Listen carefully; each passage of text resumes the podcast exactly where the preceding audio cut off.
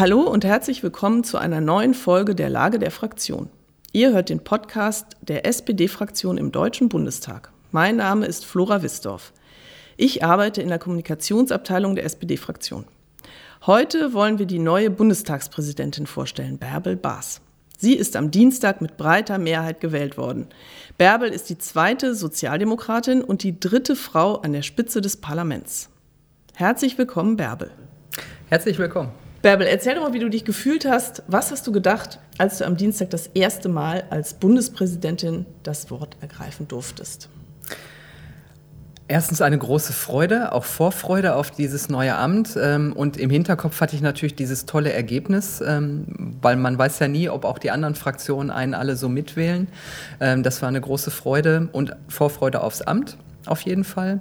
Und natürlich auch habe ich eine große Ehre gespürt, als ich dann da oben stand und in die äh, Gesichter aller Abgeordneten schauen konnte.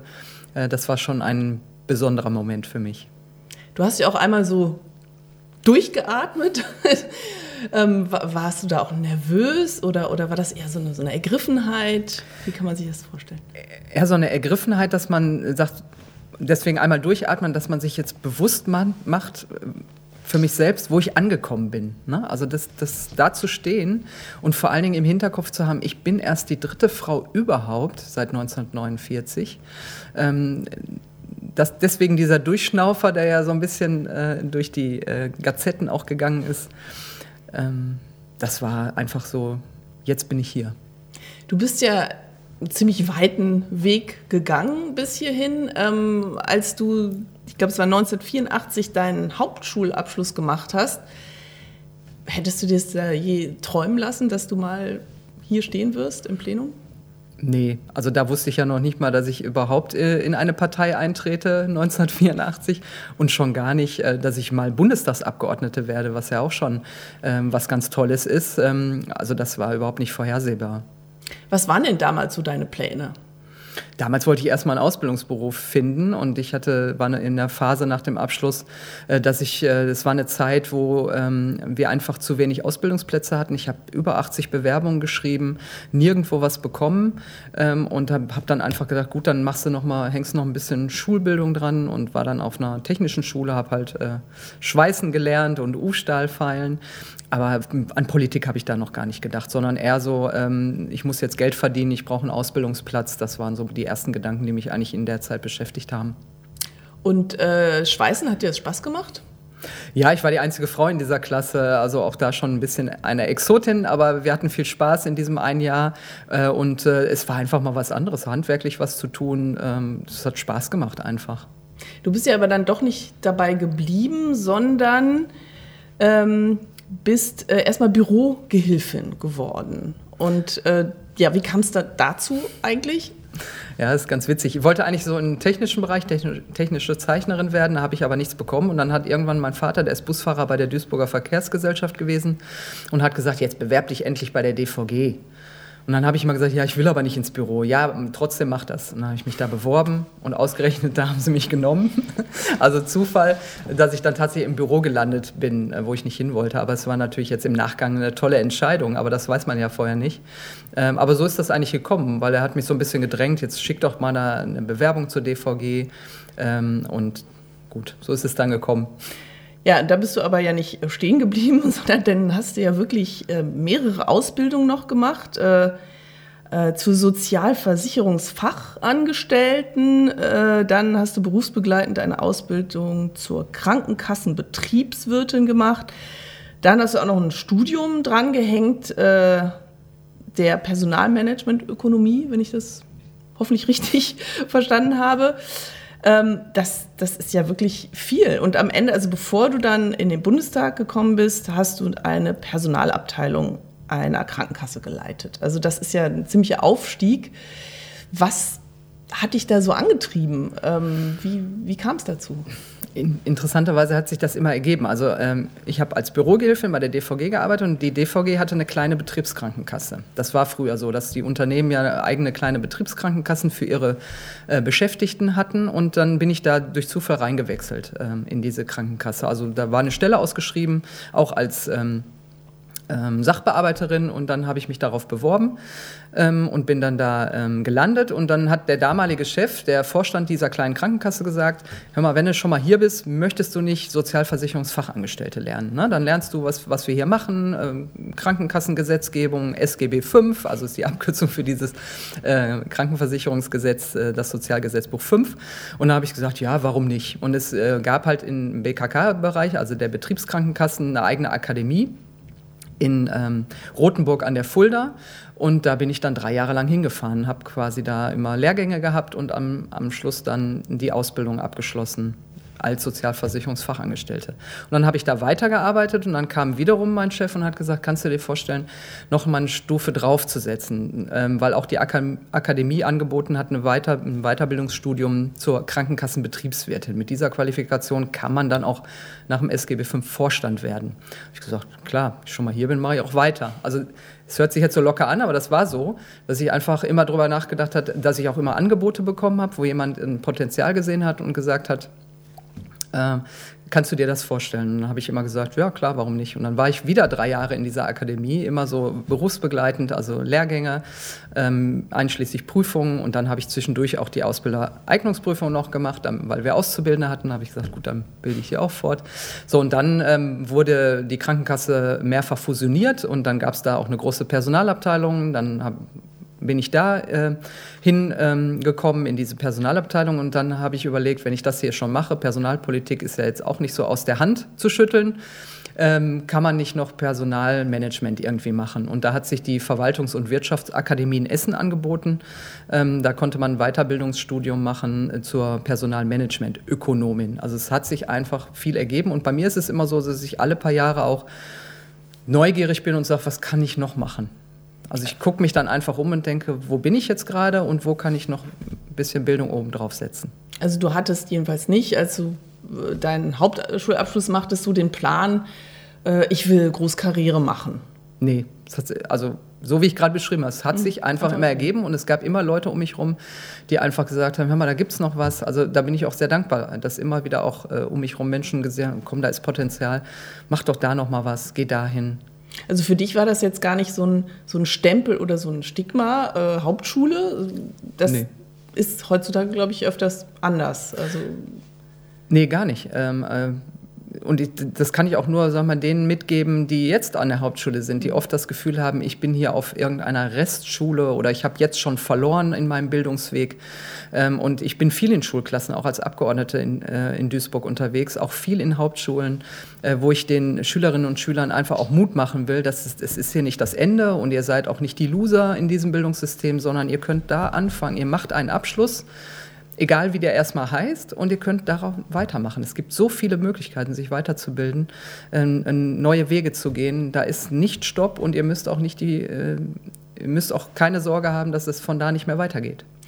Gab es denn auch mal schwierige Momente oder lief das wirklich alles so immer am Schnürchen, wie du das gerade beschrieben hast? Also äh, schwierig ist immer, wenn man kurz vor der Prüfung ist und weiß, bestehe ich die jetzt oder nicht. und vor allen Dingen, weil das alles so ein bisschen, äh, es war ja berufsbegleitend, ne? Und äh, ähm, klar, man muss auch lernen und so und man hat auch andere Dinge im Kopf, Fußball, weiß ich nicht, Hobbys und dann äh, das, die einzige Schwierigkeit ist immer, ob ich dann noch die Prüfung bestehe. Aber das hat gut geklappt. Und äh, wie bist du zur SPD gekommen? Ähm, das war auch bei der Duisburger Verkehrsgesellschaft. Ähm, ähm, da war ich Jugend- und Auszubildendenvertreterin, weil daneben habe ich auch schon Gewerkschaftsarbeit gemacht. Habe ich jetzt gar nicht erwähnt, aber das zog sich so ein bisschen. Damit habe ich eigentlich angefangen bei der äh, damals ÖTV, heute äh, Gewerkschaft Verdi bin ich auch noch Mitglied seit ähm, damals. Ähm, da gab es eine Situation, da, ich war schon äh, als Auszubildende übernommen, ich war schon fertig mit meiner Ausbildung als Bürogehilfin, aber es, äh, wir standen gerade vor der Situation, dass nicht alle Auszubildende übernommen werden sollten. Und da haben wir halt vor dem Aufsichtsrat der Duisburger Verkehrsgesellschaft demonstriert und der Aufsichtsrat war so besetzt, dass da Politiker, Kommunalpolitiker in diesem Gremium saßen. Und die Arbeitnehmervertreter natürlich. Und dann äh, haben wir da vor der Sitzung demonstriert und dann kam der Oberbürgermeister, damals Josef Krings, runter und hat mit uns gesprochen, was denn los wäre und was er denn tun kann. Und dann haben wir unsere Forderungen ähm, äh, vorgebracht. Und äh, da ist mir der erste Mal der, der Gedanke gekommen, wenn Politiker darüber entscheiden, wie es hier weitergeht für mich oder für die Auszubildenden, dann will ich in die Politik. Das war so ein erster Impuls, weil ich einfach gesehen habe, aha, da sitzen Leute, kenne ich gar nicht, die sind nicht aus dem Unternehmen, die sitzen da im Aufsichtsrat dann, wenn, wenn die das entscheiden, dann will ich mhm. da rein. Das war so, war so der erste Impuls, überhaupt sich mal mit Parteien auseinanderzusetzen, weil ich kannte vorher nur Gewerkschaftsarbeit. Naja, und dann hatten wir bei der äh, Duisburger Verkehrsgesellschaft, das ist alles wirklich so auch mein politischer Ursprung bei der DVG. Äh, da gab es eine Betriebsgruppe der SPD.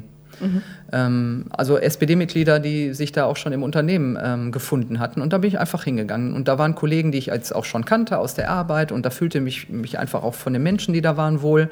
Und dann habe ich mir natürlich auch noch mal ein paar anderen Parteien angeschaut. Also mein damaliger Betriebsratsvorsitzender war Mitglied der CDU, Alexander Graf von Schwerin, der übrigens auch ein großer Förderer, obwohl er in der CDU von mir war, ähm, dem ich auch viel zu verdanken habe. Leider schon verstorben, aber ähm, der, hat, äh, das, der hat mich natürlich auch immer versucht, zur CDU zu ziehen, aber das kam nicht für mich in Frage. Da war schon auch von der Politik, Arbeitnehmerpolitik, ähm, äh, sich für Menschen einzusetzen, die vielleicht nicht immer so das Sprachrohr finden, äh, war die SPD einfach die Partei meiner Wahl. War dein Elternhaus auch politisch? Überhaupt geprägt? nicht. Die sind alle erst, äh, wir haben auch gar, nie über Politik gesprochen. Als ich dann eingetreten bin, habe ich das sehr offensiv auch gesagt. Da äh, kam mein Opa um die Ecke und sagte, ach, ich habe, guck mal, ich habe auch ein Parteibuch, ich bin auch in der SPD. Also es war total, mein Vater oder so. Das wusstest du gar nicht. Ist erst eingetreten, als ich das erste Mal für den Bundestag kandidiert habe, ist mein Vater in die SPD eingetreten eingetreten. Nee, dass mein Opa in der SPD war, der hat das gar nicht gesagt. Vielleicht aus, weiß ich nicht, ist ja eine ältere Generation, vielleicht auch aus persönlichen Gründen, weiß ich nicht, dass er damit nicht hausieren gehen wollte. Ähm, aber das äh, war total witzig. War, dachte, ich wäre die Erste. Ne? Aber wie gesagt, mein, mein Vater ist erst viel später in die SPD eingetreten, als ich das erste Mal für den Bundestag kandidiert habe. Wie hat deine Herkunft, dein Werdegang dich geprägt? in deinen Ansichten? Das, das weiß ich gar nicht. Ich glaube, das ist so, das ist in einem drin. Ich kann das äh, schwer beschreiben, weil man macht ja seinen eigenen Lebensweg und all die Erfahrungen, was man erlebt, nimmt man ja mit in die Politik. Ne? Also dass ich klein angefangen habe, wie man immer so schön sagt, das ist, das ist jetzt nichts Besonderes, einfach das war mein Weg. Das, muss man jetzt nicht mit hausieren gehen, aber äh, das nimmt man einfach mit. Das empfinde ich so, dass man einfach seine Erfahrungen dann auch mitteilt und sagt, das habe ich erlebt und das will ich ändern. Ne? Also zum Beispiel hat mich dann im Nachgang gestört, warum ich so einen Weg machen musste. Ich hatte jetzt, war jetzt äh, auf der Hauptschule, das habe ich übrigens gar nicht selber entschieden, sondern es haben irgendwie Lehrer entschieden oder Eltern, die gesagt haben, du gehst auf diese Schulform. Damals äh, hatte man ja gar keine Möglichkeiten, das frei zu wählen. Da wurde man einsortiert ja. zu meiner Zeit. Ähm, und äh, dann habe ich immer gesagt, wieso kann ich jetzt nicht an einer normalen Uni damals äh, studieren gehen mit diesem Abschluss? Also deshalb habe ich dann auch das immer so zum Anlass genommen, aus eigenem Erleben zu sagen, es muss doch auch möglich sein, dass man an, an einer Hochschule ohne, ohne ein Abitur auch studieren kann. Also mhm. auf Deutsch gesagt mit anderen Möglichkeiten und anderen Zugängen. Das gibt es ja auch heute, Gott sei Dank. Ne? Hat ja auch die SPD viel für getan. Und insofern ergibt sich dann aus, eigenen, aus, dem eigenen Lebensweg auch so politische Themen. Oder wie gesagt, ich habe dann auch immer für Auszubildende, für Arbeitsbedingungen, weil das so mein Lebensweg bei der DVG war, immer gekämpft. Man nimmt die Themen einfach mit, wo man sagt, oh, jetzt kann ich was bewegen. Ich nehme die Themen aus meinem Leben einfach mit. Nun ist dein Werdegang, unterscheidet sich ja schon äh, von den äh, Werdegängen der meisten anderen deiner Vorgänger. Ähm, da haben die meisten schon Abitur studiert, äh, Doktortitel und so weiter. Also zumindest die Mehrheit, nicht alle, aber die Mehrheit. Ähm, wie glaubst du, wirst du dieses Amt dann auch ein bisschen anders ausüben und anders prägen als, als deine Vorgänger und Vorgängerinnen? Also ich nehme mir das nicht bewusst vor, aber ich bin halt auch einfach anders. Ich habe einen anderen Hintergrund und äh, also es ist jetzt nicht, nicht der große Plan, ich mache das jetzt mhm. alles anders, sondern es wird sich jetzt im Amt zeigen. Ich muss jetzt hier erstmal ankommen ähm, und ich werde auch nicht alles sofort hier umkrempeln, dass hier alle auf einmal sagen, ah, was passiert, sondern ich werde mir einfach Dinge anschauen, so wie sie jetzt ablaufen. Ich werde sicherlich viel hinterfragen. Ich werde auch sagen, muss das so sein? Kann man das vielleicht anders machen? Und dann meine Entscheidung treffen. Und daraus ergibt sich dann vielleicht ein, ein anderer Weg, den im Unterschied zu meinen Vorgängern. Aber es ist jetzt nicht so, dass ich jetzt mit einem festen Plan reingebe und das muss jetzt irgendwie total anders werden, sondern äh, das, ich muss mich jetzt hier erstmal einfinden, viele Menschen kennenlernen und wie gesagt, die Menschen werden merken, ich werde viel hinterfragen. Ich werde fragen, warum muss das so sein? Kann man bestimmte Dinge anders machen? Äh, und das wird dann eher, sag mal, die andere Prägung des Amtes sein. Also du weißt wahrscheinlich dann jetzt noch nicht, also die Frage wäre, was, was würdest du gern übernehmen von deinen Vorgängern? Gibt es da was, was dir so einfallen würde? Oh, das hat der oder die äh, besonders gut gemacht? Oder gibt es vielleicht auch etwas, wo du sagen würdest, äh, das will ich garantiert anders machen? Das äh, habe ich gar nicht so hinterfragt oder gar nicht so beobachtet, weil jeder hat ja wirklich äh, meiner Vorgänger auch jeweils einen eigenen Stil gehabt. Ähm, aber ähm, ähm, was mir einfach wichtig ist, ist, ähm, äh, dass man bei, äh, bei dem Thema Wahlrechtsreform zum Beispiel, das haben ja schon beide meiner Vorgänger, sowohl unter Lammert als auch Schäuble, angefangen. Es sind halt Themen, die ich jetzt auch ähm, äh, mitverfolgen will. Also das will ich einfach mit aufnehmen. Aber die Stilfrage, das ist immer so, jeder hat so seinen eigenen. Also da will ich weder was nachahmen noch irgendwie mhm. übernehmen. Äh, das wird sich zeigen. Was beide hervorragend gemacht haben, ist halt auch die Sitzungen zu leiten ähm, das ist natürlich die erste Aufgabe auch, dass wir das Parlament hier gut steuern, dass wir, das haben meine Vorgänger auch gemacht, dass wir nach außen dieses Parlament auch selbstbewusst vertreten ähm, und ähm, auch gegenüber der Regierung und auch egal parteiübergreifend und auch neutral ähm, dass, dass wir hier nicht eine Fraktion bevorzugen, nur weil unser Herz da ist äh, politisch. Äh, das ist, glaube ich, wichtig und das haben die Vorgänger bewiesen und das, äh, in dem Fall werde ich das sicherlich auch so tun. Was willst du als erstes anpacken? Als erstes sind so, ähm, so Themen, ähm, das habe ich in meiner Rede schon angedeutet, einfach auch Modernisierung der, der Verwaltung, also auch der Bundestagsverwaltung, dass man ein bisschen guckt, wo kann man auch den Abgeordneten, die ja auch mit ähm, zum Teil jünger sind und anders arbeiten, digitaler arbeiten, wie kann man da die Arbeit der Abgeordneten auch äh, von der Verwaltung hier, die im Hause ja ist, auch unterstützen, dann durchaus auch einen Modernisierungsschub vielleicht einleiten, das wird auch nicht von heute auf morgen gehen. Das andere ist Barrierefreiheit. Ich glaube, viele Menschen wünschen sich, dass sie ähm, noch einen besseren Zugang bekommen, wenn sie Behinderung oder Beeinträchtigung haben, dass sie auch den Parlamentsdebatten folgen können, dass sie Möglichkeiten haben, äh, näher ans Parlament zu kommen. Äh, das ist mir wichtig. Und ähm, das ähm, dritte Thema ist natürlich auch Familie und Politik. Also wir haben viele äh, junge Männer und Frauen, die Familie haben und äh, auch da das mit Politik vereinbaren wollen. Und das sind so die ersten drei sag mal, Themen, die ich schon mal so ein bisschen angetextet habe äh, die ich verfolgen will. Was du ja auch äh, gesagt hast, äh, äh, was ich interessant fand in, in deiner Rede, dass du für mehr Bürgernähe sorgen willst und auch denen äh, das eine Stimme geben, die keine Lobby haben. Das hast du ja eben auch schon mal gesagt, ähm, dass, dass dir das wichtig ist. Wie, wie kann man das denn konkret machen? Wir haben ja jetzt schon eine Beteiligungsform, die nennt sich Bürgerräte. Ähm, da werden Bürgerinnen und Bürger ich sage mal, zufällig ausgewählt und ähm, die beschäftigen sich dann mit politischen Themen ähm, und äh, können dann ihre Meinung unterschiedlich einbringen. Ähm, da gibt es Veranstaltungen zu und die werde ich mir jetzt nochmal anschauen. Das ist ein Format sicherlich, äh, mit dem man arbeiten kann. Aber auch die Arbeit, ähm, deshalb habe ich die Sprache, da haben wir ja gerade schon drüber gesprochen, ähm, halte ich für wichtig, dass Menschen einfach das Gefühl haben, ähm, da wird eine ähnliche oder gleiche Sprache gesprochen. Vor allen Dingen, ich verstehe das, was die da debattieren. Ich weiß, um was es geht, dass es hier um Themen der Zukunft geht, um die nächsten Generationen. Ähm, dass das deutlich wird und dass es wieder spannend wird für den Zuschauer, die Zuschauerin oder Zuhörerinnen und Zuhörer, äh, dass die einfach sagen, dass da passiert was Spannendes im Parlament, das betrifft meine Lebenswelt und da will ich mitmachen, dabei sein, meine Meinung sagen können, dass die Abgeordneten ähm, das alles auch in ihre Wahlkreise bringen. Das werde ich hier als äh, Präsidentin nicht alleine schaffen. Dafür braucht es alle Parlamentarierinnen und Parlamentarier, dass die dieses Gefühl einfach auch selber verinnerlichen und mitnehmen. Das tun viele schon, das weiß ich. Aber dass sie vielleicht das noch ein bisschen ähm, intensiv nach vorne tragen, das ist mir wichtig. Und dass sie auch das Gefühl haben und wissen, die Menschen wollen das auch. Würdest du sagen, du bist, ähm, jetzt komme ich nochmal auf deine Person zurück, ähm, du bist besonders bürgervolksnah äh, aufgrund auch äh, ja, deines Werdegangs, aber auch deiner Hobbys. Also du hast mal Fußball gespielt, äh, du bist Motorrad gefahren, äh, du hörst Rock, Popmusik, äh, liest Krimis. Ähm, glaubst du, das qualifiziert dich sozusagen besonders, um zu sagen, also ich bin jetzt diejenige, die auch versucht, mehr Bürgernähe hierher zu stellen? Also ich, ich bin fest davon überzeugt, egal welche Hobbys oder auch die anderen Kolleginnen und Kollegen hier im Parlament haben, alle ähm, sind da erprobt, äh, mit vielen Bürgern auch ins Gespräch zu kommen.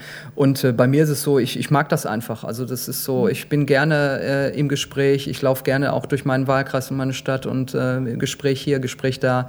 Auch Bürgersprechstunden machen ja ganz viele Abgeordnete, das habe ich bisher auch gemacht. Und ähm, ich muss noch herausfinden, wie man das als ähm, als Staatsorgan vielleicht auch macht, äh, eine gewisse Bürgernähe äh, hinzubekommen. Äh, das wird sich jetzt in der Zeit finden, aber es sind einfach Dinge, wenn man hier, wenn man Abgeordnete ist, dann ist man da geschult, äh, ins Gespräch zu kommen mit völlig unterschiedlichen Menschen. Äh, und äh, auch als Bundestagspräsidentin würde ich jetzt nicht unnahbar werden, sondern schon gerne auch das Gespräch suchen. Du bist ja auch nominiert worden von deiner Fraktion, weil du eine Frau bist. Stört dich das, dass das auch jetzt immer ein Thema gewesen ist? Nö. Also ich bin ja auch eine, die für Quoten und so ist. Also wenn, wenn es die einzige Möglichkeit ist, am Ende auch zu zeigen, dass man in diesem Amt genauso fähig ist wie jeder andere Mann auch, ähm, dann soll es so sein. Mich stört das nicht. Ich bin jetzt hier, ich bin im Amt und ich werde ähm, dieses Amt gut ausfüllen. Und äh, insofern stört mich diese Nebendebatte überhaupt nicht. Sind dir eigentlich äh, öfters mal auch in deinem Werdegang ähm, Hürden begegnet, die nur weil du eine Frau bist, dass du es schwerer hattest als Männer? Ist dir das, also es gibt ja auch weniger Frauen, auch hier im, im, unter den Abgeordneten. Ähm, man spricht immer von der gläsernen Decke und so weiter. Hast du diese Erfahrung auch gemacht oder hast du Glück gehabt? Also im Beruf habe ich die erlebt, die sogenannte gläserne Decke. Ähm, bei, in den Sozialversicherungsfachangestelltenklassen, also in der Ausbildung, die ich da gemacht habe, waren über 80 Prozent ähm, Frauen und nur ein paar Männer, mhm. eine Handvoll, weil das auch eher so ein klassischer Frauenberuf ist, war. Ähm, aber am Ende, wenn ich dann durch die Vorstandsetagen der Krankenkassen geguckt habe, sind da irgendwie nur die Männer angekommen. Ähm, und insofern habe ich das schon erfahren, dass da irgendwie eine gläserne Decke sein muss. Irgendwo muss auf der Strecke was verloren gehen, aus welchen Gründen auch immer. Ich selber habe das wenig erlebt. Ich habe ja ähm, auch immer schon, ich habe ja dreimal für den Bundestag kandidiert, bevor es dann beim dritten Mal geklappt hat. Also ich habe ja vorher auch gegen Männer dann kandidiert. Äh, damals Helmut Wiczorek äh, aus Duisburg, der war hier ähm, auch Vorsitzender des Haushaltsausschusses mal, also kein Unbekannter. Das, ähm, man muss es einfach versuchen. Das man darf davon nicht zurückschrecken. Deswegen, ich habe das eigentlich jetzt persönlich so nicht erlebt. Also ich habe meinen Weg gegangen und wenn ich was wollte, dann habe ich kandidiert. Mhm. Und dann hat es halt geklappt, es hat nicht geklappt. Und ob das jetzt äh, nicht geklappt hat, weil ich eine Frau war oder weil es vielleicht, weil ich damals zu jung war, es gibt sicherlich unterschiedliche Gründe, warum ich äh, es dann nicht geworden bin. Aber ich persönlich kann das jetzt nicht sagen. Aber es gibt sowas. Ne? Also, dass man irgendwie auf der Strecke nicht weiterkommt. Also es sind ja auch nur 34,8 Prozent äh, der Abgeordneten weiblich im Jahr 2021. Das ist ja schon erstaunlich. Und, und du hast ja auch gesagt, du, du willst was dafür tun, dass sich das ändert. Aber was genau kann man dafür tun? Zum einen kann man immer selber auch ein gutes Vorbild sein und äh, einfach sagen, traut euch, habt Mut. Ähm, macht auch mal eine Kampfkandidatur, wenn es sein muss. Manchmal schreckt man davor zurück. Und äh, es geht auch um die Bedingungen, äh, weil es immer noch bei Frauen so ist, ähm, die sagen, will ich in dieses politische Geschäft, ich habe Familie, ich habe vielleicht auch Eltern zu betreuen, die pflegebedürftig sind, schaffe ich das alles? Äh, dass man einfach auch zeigen kann, ähm, dass man Politik und Familie vereinbaren kann, dass sich vielleicht auch Sitzungsbedingungen verändern. Ich bin sehr glücklich, dass die Koalitionsfraktion gesagt hat, wir machen keine Nachtverhandlungen mehr, äh, weil mhm. eben auch viele dabei sind, die Familie haben und die wollen die zwischendurch bei Verhandlungen auch nochmal zu Hause erleben. Das sind erste wichtige Schritte, die einfach auch den Rahmen und die Bedingungen, unter denen wir arbeiten, auch in der Politik, äh, mehr hin in Richtung Familienfreundlichkeit gehen als ähm, in eine, sag mal, Männerdomäne, wie wir sie vielleicht in der Vergangenheit kannten, in äh, dunklen Sitzungsräumen verraucht. Äh, gut, so viel geraucht darf, werden, darf ja nicht mehr in geschlossenen genau. Räumen, aber so, so stellt man sich das ja noch von vor 20, 30 Jahren vor. Und das hat sich schon gebessert, verändert und da kann man aber trotzdem noch viel tun, um einfach auch das, das, möglich zu machen für Menschen, die einfach Familie haben und die aber trotzdem tolle Themen haben und in die Politik wollen. Müssen Frauen auch gezielt, äh, also hier im Bundestag, besser gefördert werden? Ja, also ich bin ja auch äh, eine Verfechterin von Quoten. Die SPD hat die ja auch für sich selbst als Partei und ich habe überhaupt nichts gegen Quoten, äh, weil es einfach äh, ne, für eine Übergangsphase, bis wir die tatsächliche Gleichberechtigung auch selbstverständlich haben, hilft es einfach, Frauen sichtbar zu machen, dass sie in Ämter kommen, wo sie dann auch zeigen können, dass sie es genauso gut können wie die männlichen Kollegen. Dafür sind Quoten gut, dazu stehe ich auch und das kann man durchaus noch verbessern. Und wenn wir zu einem neuen Wahlrecht kommen, wo vielleicht auch in Zukunft Landeslisten zumindest zumindest im Wechsel äh, mit Frauen und Männern besetzt werden, so wie es ja einige Parteien schon machen, dann werden auch mehr Frauen in den Parlamenten landen. Eine große Herausforderung äh, für den und die, also die Bundestagspräsidentin jetzt äh, natürlich ist ja die, ähm, die AfD. Wie hast du ähm, den Einzug der AfD ins Parlament erlebt in den letzten Jahren? Tja, es war für uns alle, glaube ich, äh, neu weil diese Fraktion natürlich von Beginn an ähm, auch mit sehr interessanten Aktionen äh, die Geschäftsordnung ausgereizt hat, äh, auch provoziert hat. Die Sprache hat sich verändert, ähm, es ist zum Teil aggressiver geworden, insgesamt, äh, aber auch durch den Einzug ähm, dieser äh, Fraktion.